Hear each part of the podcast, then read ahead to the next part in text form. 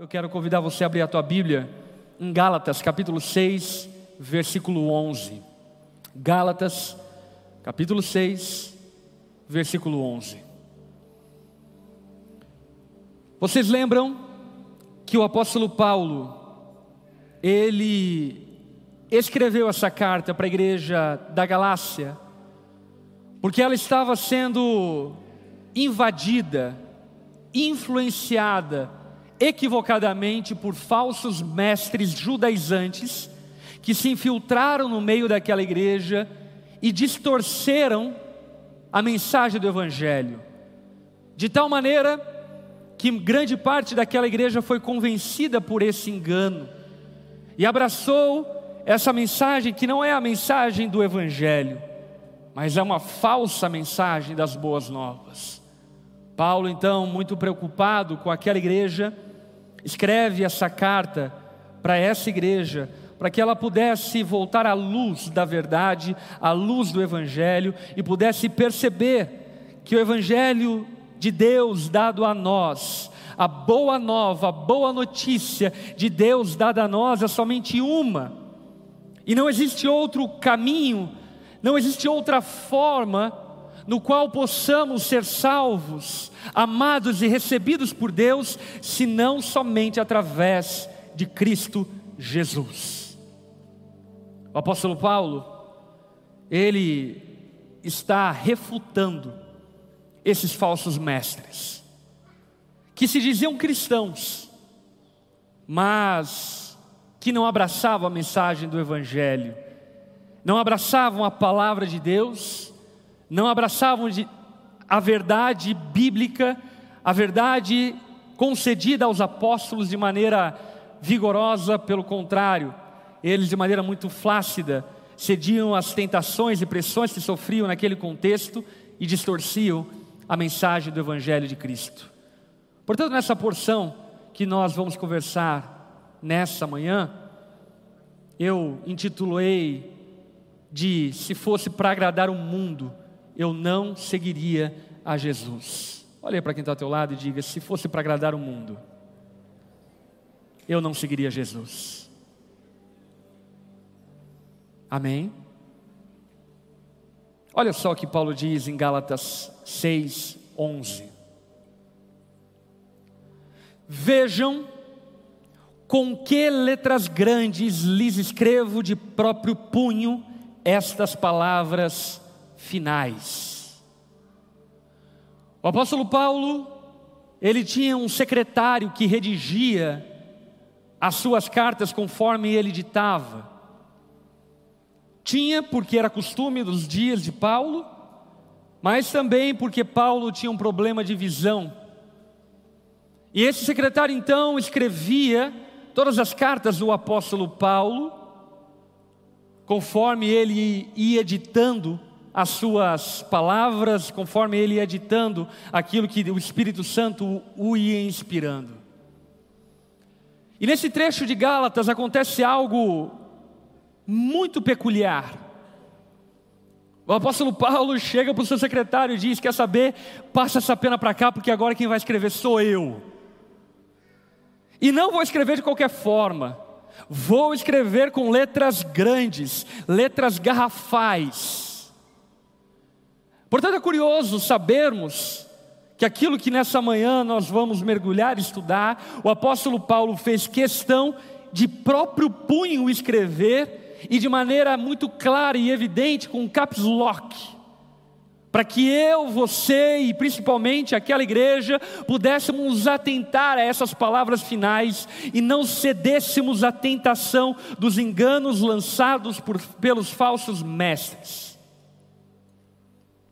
Paulo, então, depois de dizer que é ele quem está escrevendo, ele vai dizer no verso 12: Aqueles que procuram obrigá-los a se circuncidarem, desejam causar boa impressão para os outros, a fim de não serem perseguidos, por ensinar que somente a cruz de Cristo pode salvar, somente a cruz de Cristo pode salvar. Vamos orar. Baixe tua cabeça, feche seus olhos. Vamos conversar com o Senhor.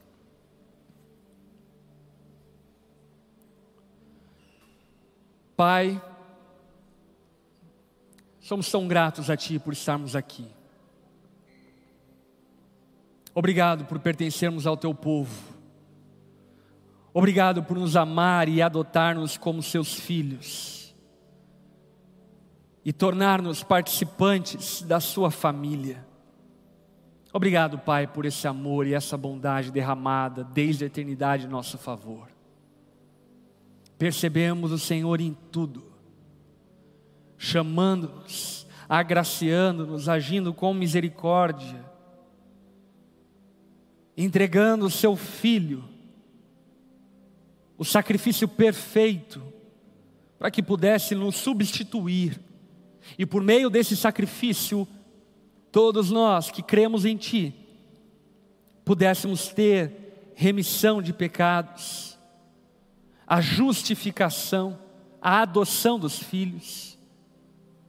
Nós cremos, Jesus, em Ti, cremos que Tu és o Messias, o Deus prometido, que se tornou carne e habitou entre nós.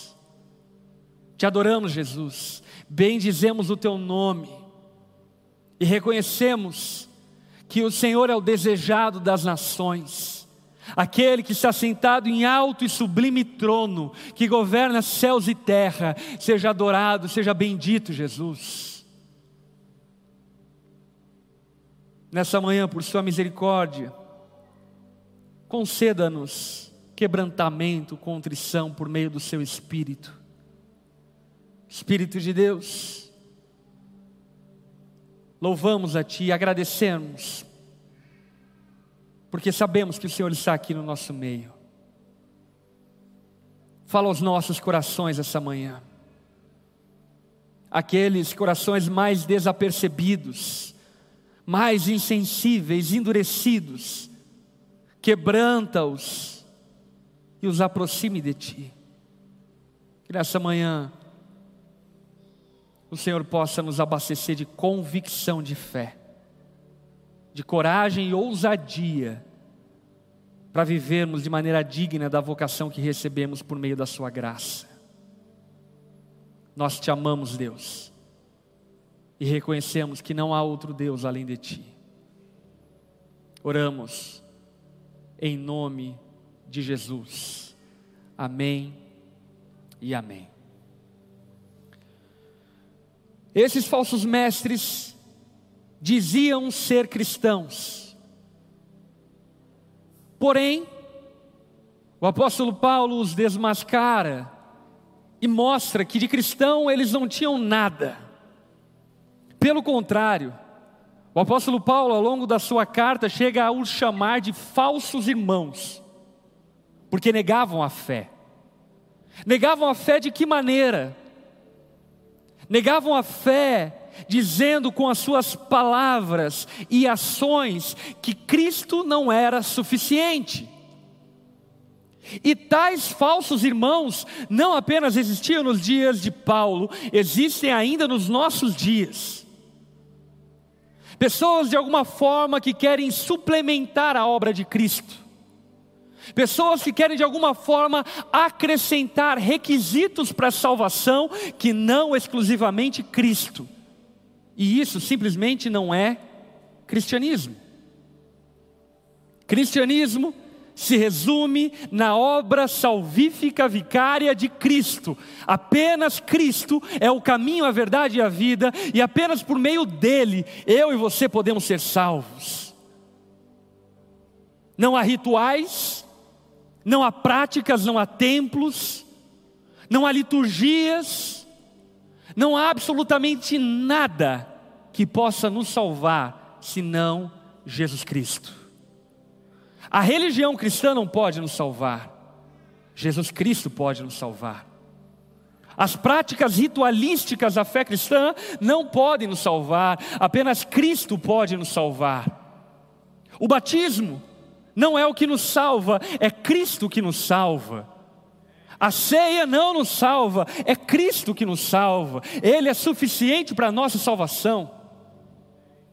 E o apóstolo Paulo estava dizendo que esses que se diziam irmãos, estavam obrigando, forçando, pressionando, causando transtorno, opressão sobre a igreja da Galácia, para que eles se circuncidassem,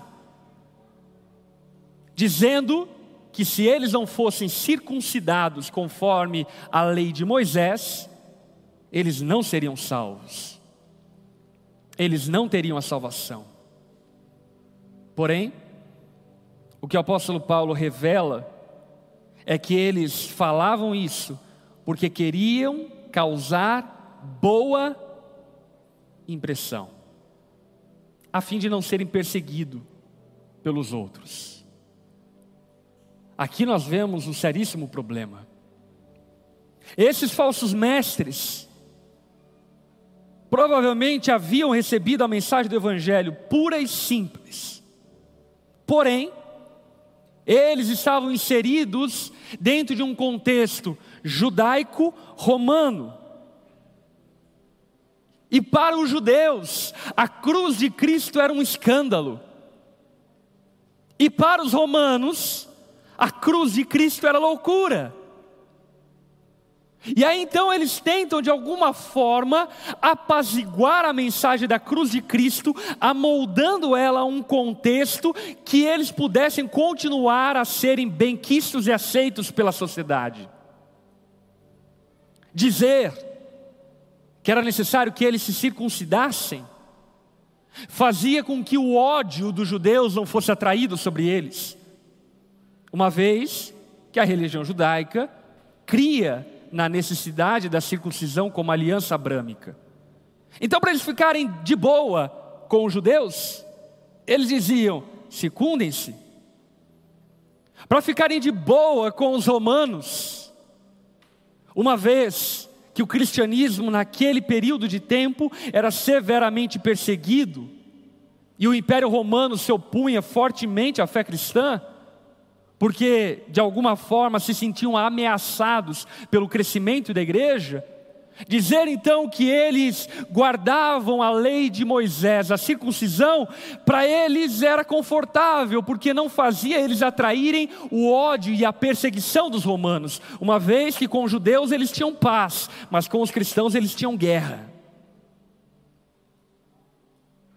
E olha como isso é aplicável e importante à luz do nosso contexto.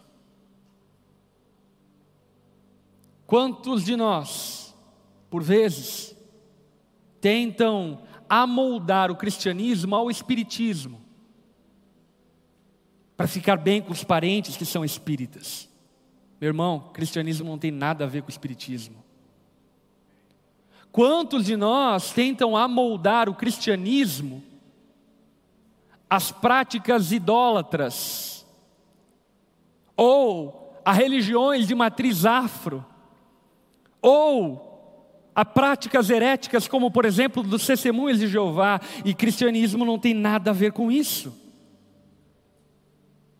Devemos desrespeitar tais religiões? É claro que não. Porém, se cremos no Evangelho, devemos pregar o Evangelho como ele é. Não é Jesus e uma padroeira que nos salva, é Jesus que nos salva. Não é Jesus e uma romaria que nos salva, é Jesus que nos salva. Não precisamos de Jesus e da intercessão de espíritos, Jesus é suficiente para nos guardar. Esses falsos mestres queriam estar bem com todos, e deixa eu te dar uma dica. A pior forma de tentar caminhar com Cristo é estar bem com todo mundo. Isso é uma grande ilusão, porque a palavra já deixou muito clara que aquele que quer ser amigo do mundo se faz inimigo de Deus. Portanto, você vai precisar escolher a quem você quer agradar. Esses falsos mestres lá no fundo, criam na mensagem de Cristo. Mas para não estarem mal com a religião judaica, com o Estado romano, eles amoldaram a mensagem deles para viverem de maneira confortável diante desse contexto.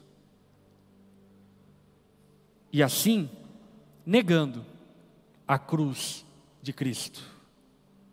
Negando a cruz de Cristo, porque de fato a cruz de Cristo é escandalosa. Não apenas escandalosa, mas a cruz de Cristo é ofensiva. Antes do Evangelho ser uma boa nova, ele é uma má notícia. Antes de o Evangelho ser a mensagem de salvação do pecador, ele fala que somos pecadores. E meus irmãos, isso não é nem um pouco palatável, não é nem um pouco digestível.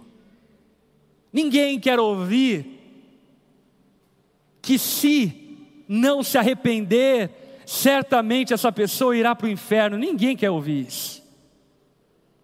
Ninguém quer ouvir que seus pecados culturais são pecados e abomináveis diante de Deus. Ninguém quer ouvir que não temos o controle de nada e que se Jesus não salvar-nos, nós estamos perdidos.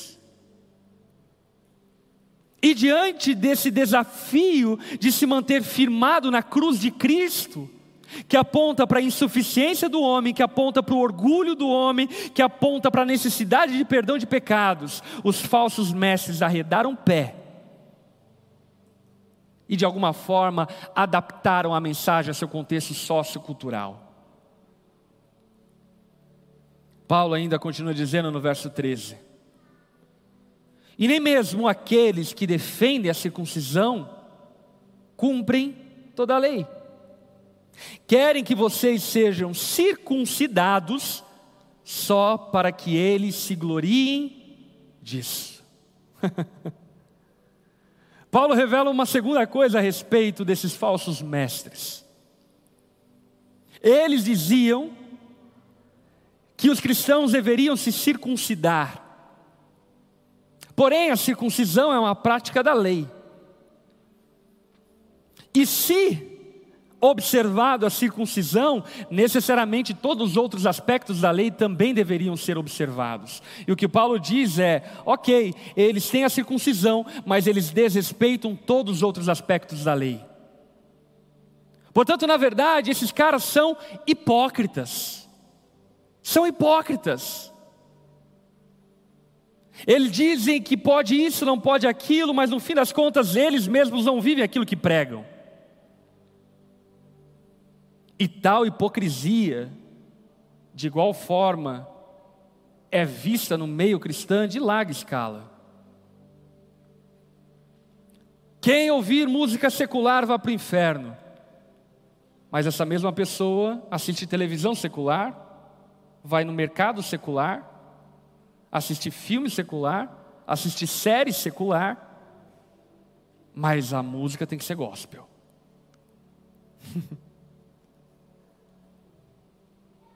Quem for em tal lugar vai para o inferno, atribuindo a coisas, objetos, lugares, geografias, poder para salvar. Certamente, como já falamos anteriormente, que devemos guardar a lei moral de Deus.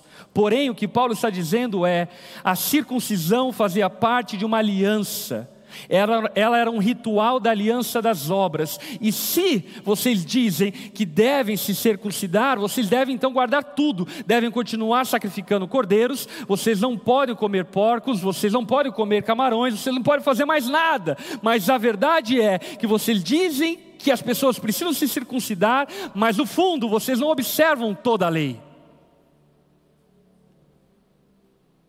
São aqueles irmãos antigos que diziam que televisão era do diabo, mas dentro do armário da sala estava a televisão escondida.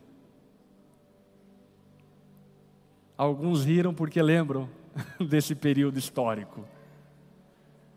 Alguns irmãos que se camuflavam para jogar futebol, porque diziam que o futebol era do diabo, mas jogavam futebol. O que Paulo está dizendo é: a atitude de tais homens, tanto no contexto de Paulo quanto no nosso contexto, é uma atitude hipócrita, mentirosa. Eles colocam um fardo sobre eles, sobre os outros, que eles mesmos não carregam. Eles colocam obrigações sobre os outros que eles mesmos não carregam. Paulo ainda diz que a intenção deles, ao descer a regra que todo mundo tinha que circuncidar, sabe qual era? Olha ali no verso 12, no verso 13 no finalzinho, para que eles se gloriem disso. Sabe o que eles queriam fazer? Queriam se gloriar, se vangloriar por causa dessa prática. Dizendo, ó, oh, nós aqui temos mil que foram circuncidados. Todo mundo comendo no Outback, carne de porco, mas circuncidado. Nós jogamos no lixo mil televisões. Todo mundo assistindo no computador, mas no lixo está as mil televisões. No fundo, o que o apóstolo Paulo diz acerca deles é que eles queriam se gloriar, eram vaidosos. eles eram vaidosos, eles queriam glória de homens. E deixa eu falar algo a você, isso não é uma coisa dos dias de Paulo, isso é uma coisa dos nossos dias. Pessoas contando números, se vangloriando de números, se vangloriando de regras, de liturgias, de formas, de modelos.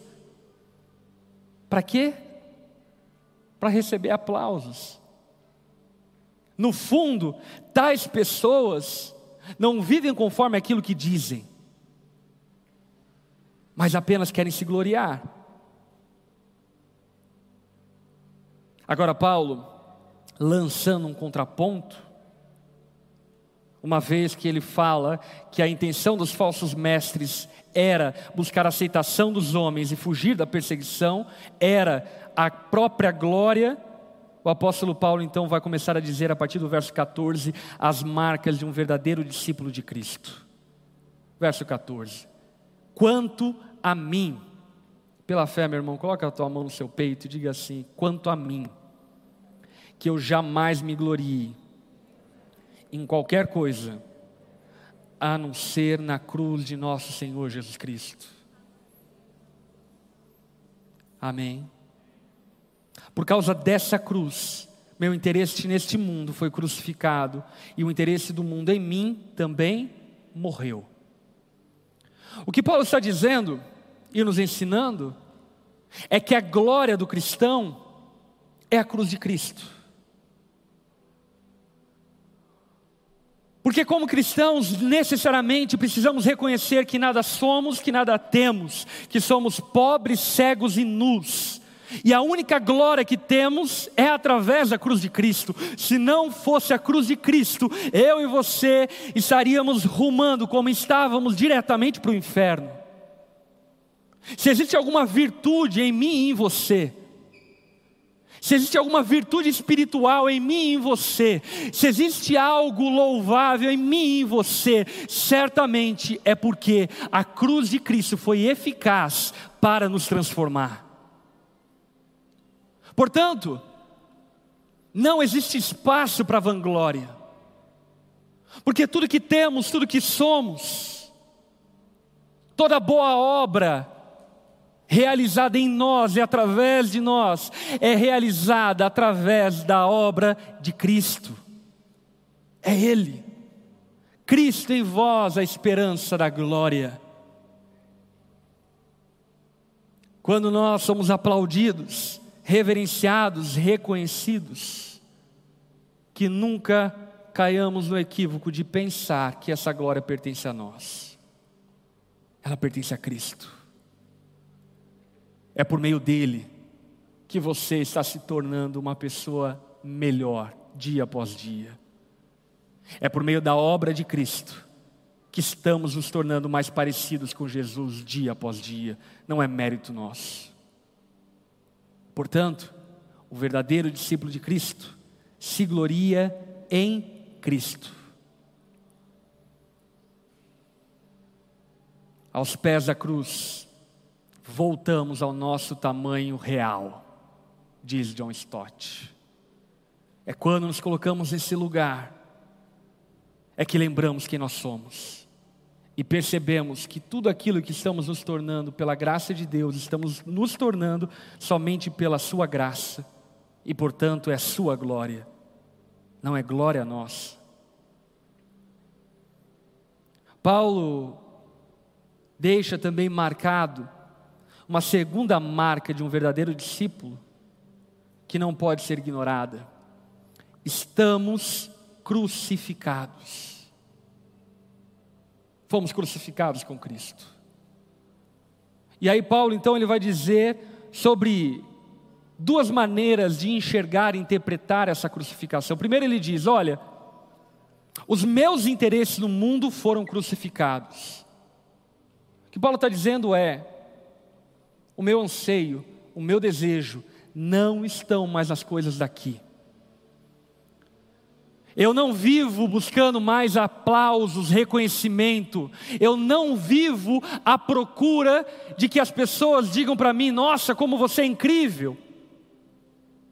Eu não vivo atrás de seguidores nas redes sociais, eu não vivo através de reconhecimento dos outros, porque o meu interesse no mundo em Cristo precisa ser crucificado.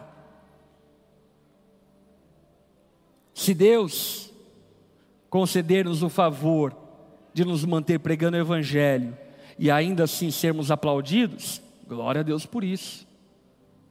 Se Ele conceder-nos a graça de pregando o Evangelho, ainda assim podemos ter posses, glória a Deus por isso. Porém, o verdadeiro discípulo de Cristo nunca abre mão do Evangelho das riquezas eternas pelas riquezas passageiras.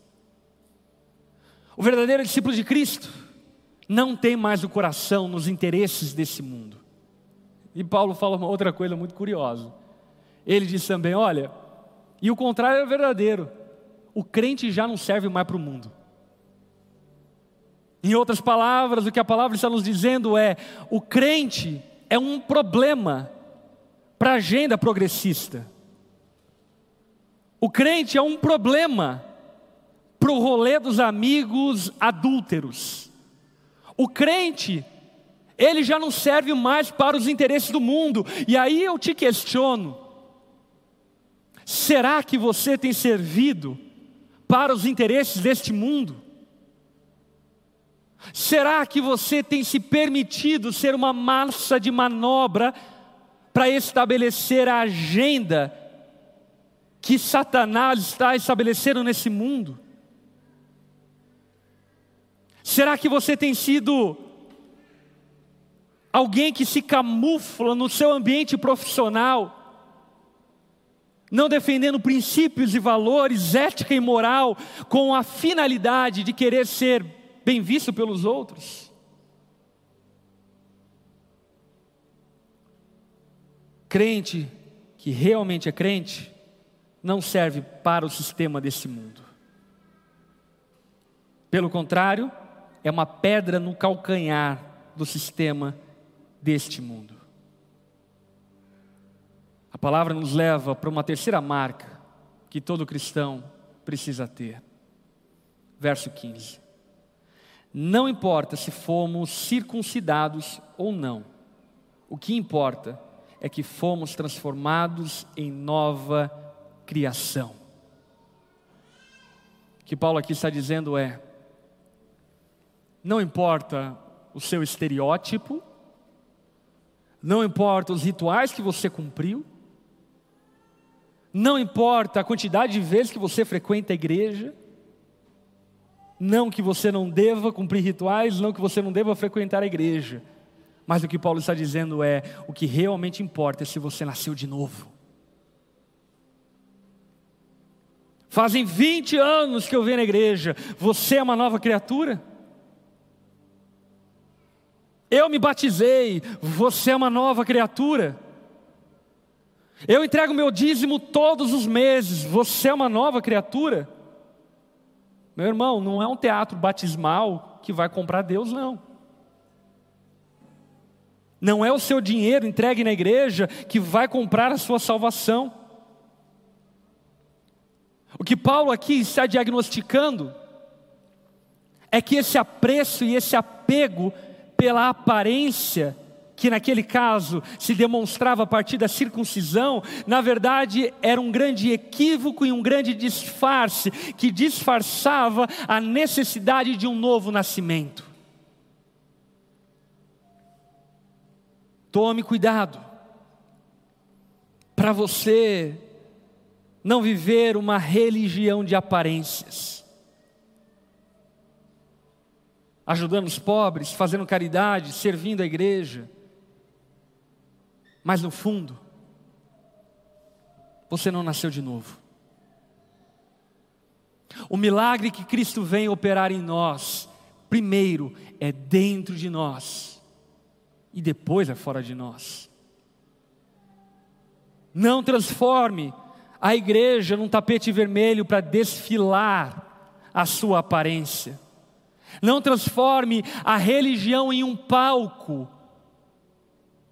para que você possa demonstrar uma performance religiosa para os outros. O Evangelho eficaz vem operar em mim e em você novo nascimento.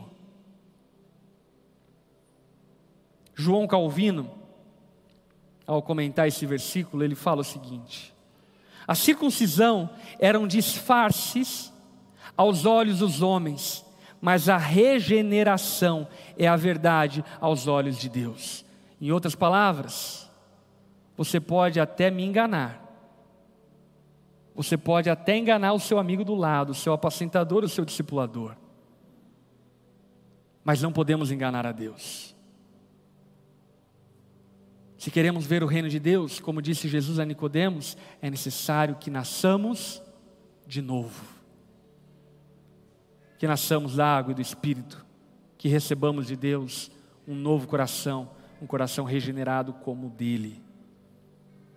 Até para que não incorramos no erro que o povo judeu cometeu no Antigo Testamento diversas vezes Isaías, por exemplo, exorta o povo lá em Isaías 29, 13. Quando da parte do Senhor ele diz: Portanto, o Senhor diz: Este povo fala que me pertence, honra-me com os lábios, mas o coração está longe de mim. A adoração que prestam não passam de regras ensinadas por homens. É necessário que nasçamos de novo. Paulo está desmontando todo esse aparato vanglorioso, performático praticado por esses falsos mestres e que de alguma forma estavam influenciando aquela igreja, ao ponto de eles começarem a tornar-se pessoas que se preocupavam com a sua aparência e não com a sua essência.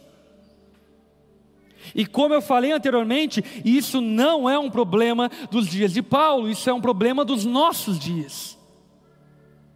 No meio pentecostal, quantas pessoas não receberam dom de língua coisa nenhuma, mas para serem aceitas, estão falando. Quantas pessoas eu já ouvi falando para mim, no meio pentecostal, que quando vinha um pastor ungido e derrubava todo mundo, a pessoa caía só para não ficar com vergonha de ficar em pé. Pastor, Deus pode derrubar? Pode, pode derrubar, levantar. Prefiro que ele me levante, mas ele pode derrubar também. Agora a questão é: você está vivendo um relacionamento com Deus para serviço pelos outros ou para serviço por Deus? Escuta aqui. Jesus não pode transformar quem você finge ser. Ele só vai transformar quem nós somos. Realmente quem somos. Isso não é um convite para uma vida displicente, libertina e negligente, dizendo, ah, sou assim mesmo. Não. Mas é um convite do Evangelho para que vivamos em verdade diante de Deus, reconhecendo nossas falhas e pecados, e não nos rendamos a uma religião de aparências e rituais para ilustrar uma vida perfeita, santa, que nós não temos. Que nós não sejamos esse povo que canta a Ele a glória, mas quando recebe o salário, a glória pertence a você. Que nós não sejamos esse povo que canta a Ele a glória, mas no fundo você quer que o mundo gire em torno do seu umbigo. A sua agenda não demonstra que você glorifica a Deus. As suas prioridades não demonstram que você glorifica a Deus. Que de fato sejamos o povo que honra o Senhor com os lábios, glória a Deus por isso, mas que também o honra com o coração regenerado, lavado, redimido por Jesus. Verso 16. Paulo então vai fazer a sua despedida final, dizendo: Que a paz e a misericórdia de Deus estejam sobre todos que vivem de acordo com esses princípios sobre a Israel de Deus. Paulo está dizendo: olha, a graça e a misericórdia do Senhor estão sobre a Israel de Deus. Quem é Israel de Deus? O povo de Deus, aqueles que vivem de acordo com esse princípio, aqueles que creem na mensagem do Evangelho, aqueles que creem na messianidade de Jesus, aqueles que creem na suficiência de Jesus. Quantos aqui creem na suficiência de Jesus? Que a graça e a paz do Senhor esteja sobre a tua vida e sobre a minha vida. Só existe paz, misericórdia e graça sobre quem vive a partir da perspectiva da cruz, e não a partir da perspectiva vangloriosa e performática da religião. Paulo segue adiante, aqui falando algo poderoso que nós precisamos nos ater um pouco. Verso 17: De agora em diante, que ninguém me perturbe com essas coisas, pois levo em meu corpo cicatrizes que mostram que pertence a Jesus. Paulo aqui está fazendo um baita trocadilho. Ele está dizendo: vocês querem ficar, são maníacos por cortar prepúcio? querem ficar cortando prepúcio de todo mundo e contabilizando isso para se vangloriarem acerca disso? Muito bem. Agora, deixa eu dizer algo a vocês.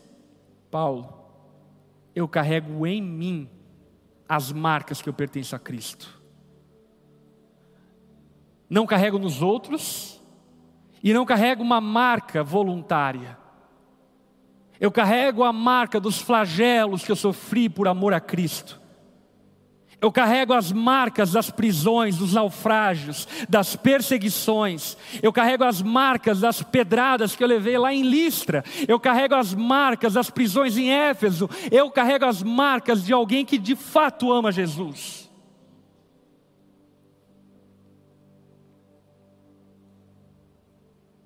Paulo está nos convidando a sermos cristãos marcados de fato por amor a Jesus.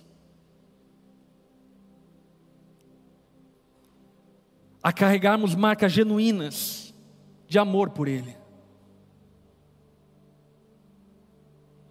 Talvez a sua única marca cristã, e se tiver, é a sua bio do Instagram que diz cristã. Capricorniana.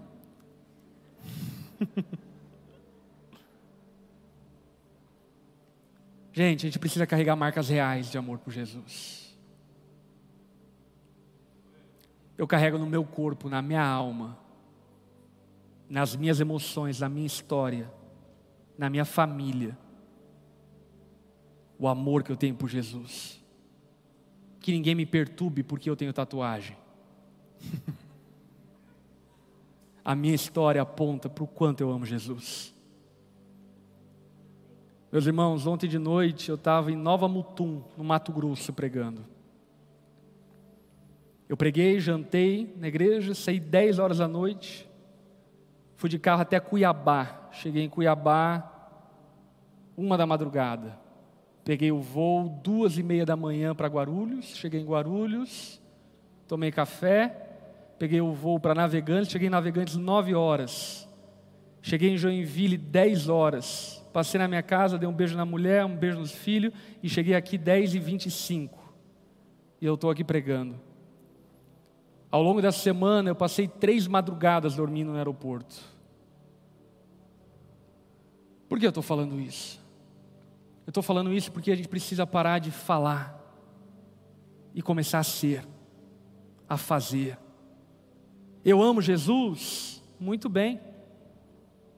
Mostra sua conta bancária. Quanto do seu dinheiro você dedica a Jesus? Eu amo Jesus? Talvez você mora 10 minutos da igreja e acha que é um esforço enorme sair da sua casa para vir à igreja uma vez por semana. Eu amo Jesus? Mostra suas práticas devocionais. Mostre marcas reais de amor por Jesus. Mostre marcas de perdão real por pessoas que te ofenderam. Mostre marcas reais de perseguição em nome de Jesus e por causa de Jesus. Ao longo da minha história como pastor, eu já amarguei quatro processos. Os quatro indeferidos como perseguição religiosa. Já fui processado por apologia a crime, apologia ao sexo, por perturbação pública duas vezes. Todos denúncias anônimas acatadas pelo Ministério Público e arquivadas pelo juiz como perseguição religiosa. A minha família carrega as marcas do amor por Jesus. Eu estava nove dias longe da minha casa. Cheguei na minha casa, dei um beijo no meu filho, na minha esposa, no meu outro filho e vim para cá. E eu vou ficar com eles agora à tarde. Ah, é uma negligência dos filhos? É óbvio que não. Eu sei ser zeloso pela minha casa. Mas o que eu quero dizer, e é o que Paulo está dizendo, é que esses tais gostam de falar. Ah, isso pode, isso não pode, isso é pecado, aquilo não é pecado, é parede preta, é liturgia, é isso, aquilo outro. Mostre a tua história. Mostre a tua vida. Quanto de fato você ama Jesus? Quais marcas você carrega por amor a Jesus? Paulo está nos ensinando que todo verdadeiro cristão é alguém que é marcado pelo Evangelho marcado por vezes de noites mal dormidas,